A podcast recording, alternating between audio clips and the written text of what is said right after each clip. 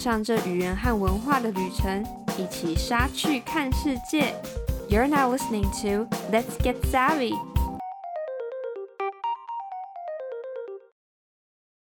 Hi, I'm Savannah. 欢迎回到我们每周英文时事的什么新东西？让我来带你看看这一周世界发生了什么事吧。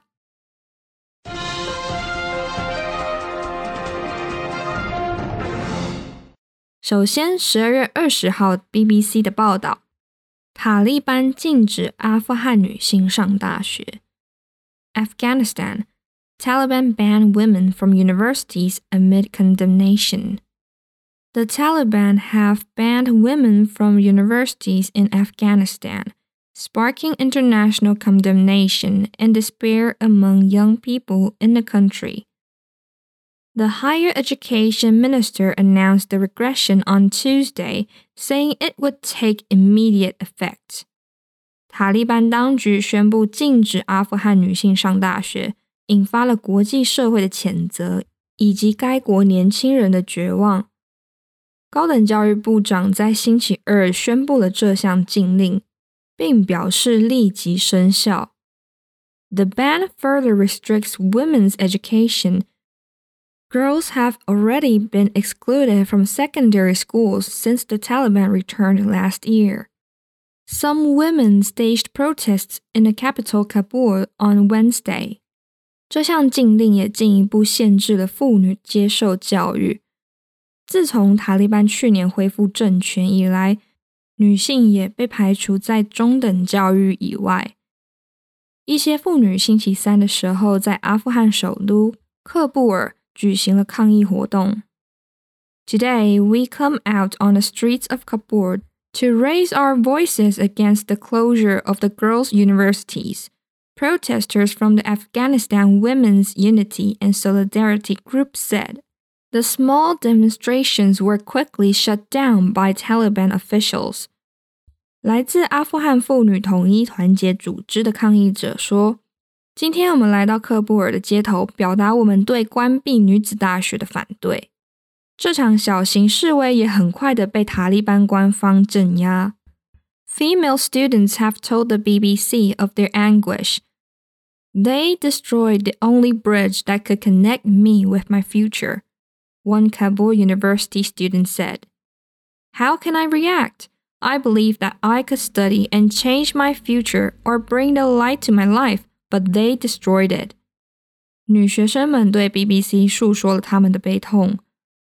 塔利班摧毁了唯一能够让我跟未来连接的桥梁。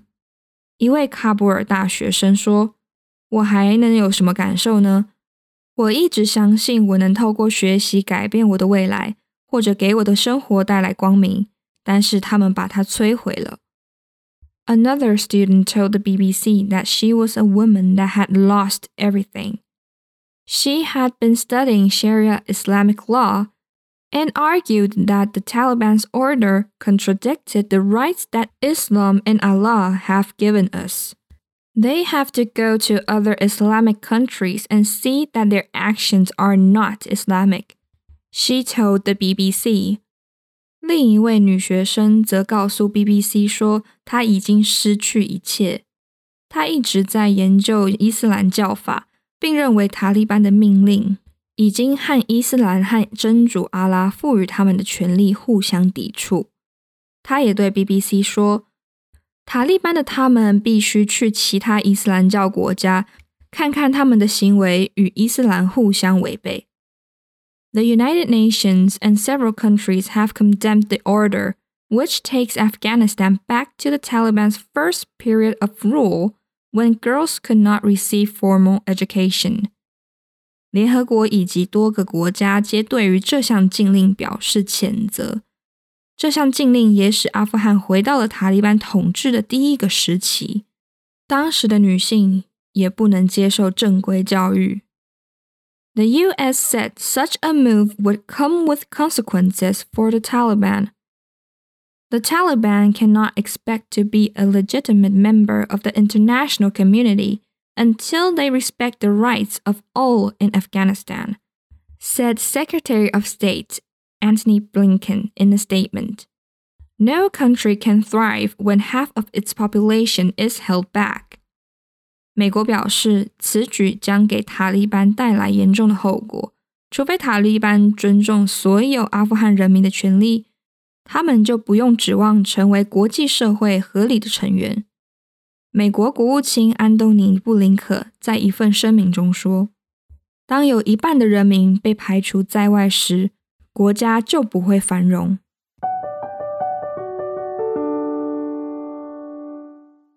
接下来我们看到十二月二十 DW 的报道，全球在蒙特娄达成了对生态保护的历史性协议。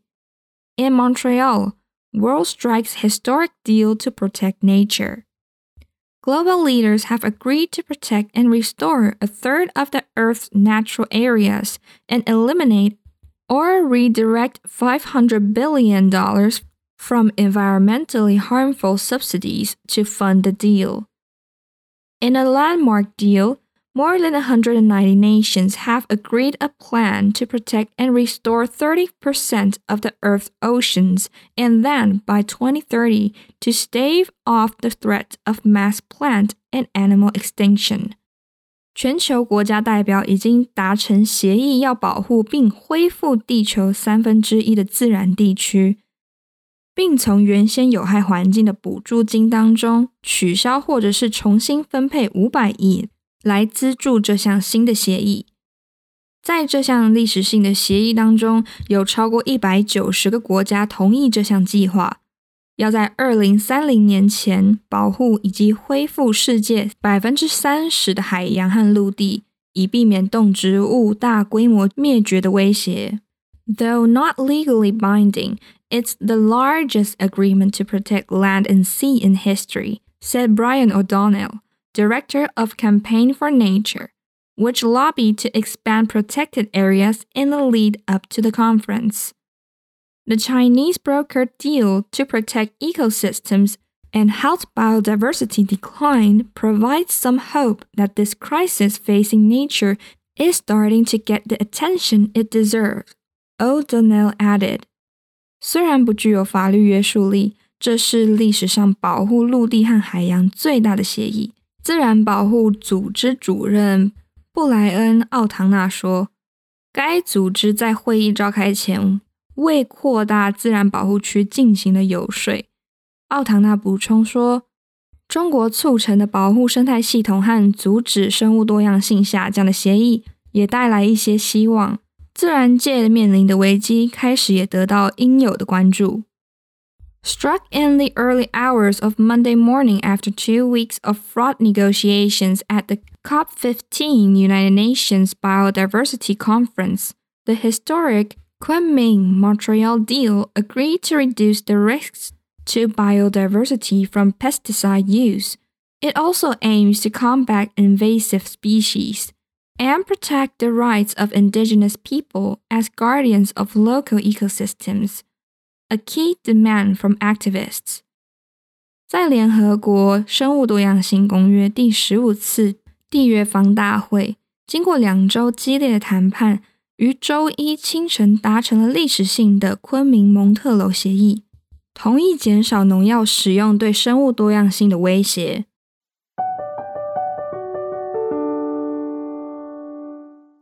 另外，同样发生在这一周的还有。十二月二十三日，DW 的报道：德国石油泄漏导致主要航道关闭。Germany oil spills shut down key shipping lane.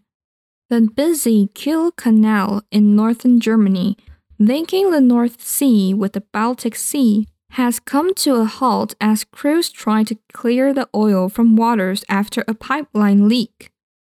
德国北部连接着北海及波罗的海的吉尔运河因管道泄漏已停滞，水域中的油污正在试图被清理。十二月二十号，CNN 的报道：九十七岁的前纳粹秘书因参与一万多起谋杀案被判刑。Ninety-seven-year-old former Nazi secretary sentenced for involvement in more than 10,000 murders. A 97 year old former secretary at a Nazi concentration camp has been convicted for her role in the murder of 10,505 people during the Holocaust, in what could be the final trial of its kind. 一名九十七岁的纳粹集中营前秘书，因在大屠杀期间参与了谋杀一万零五百零五人而被定罪。这有可能是此案件最后一次的审判。OK，今天的什么新东西就为你整理到这里啦。Thank you for listening。如果你喜欢我们的节目，欢迎持续收听，也可以到我们的 Instagram、Facebook 来多多认识我们哦。每周二是什么新东西 What's New 的更新日，周五上架的是隔周播出的文化笔记 Culture Express。和语言笔记 Smart Lingua。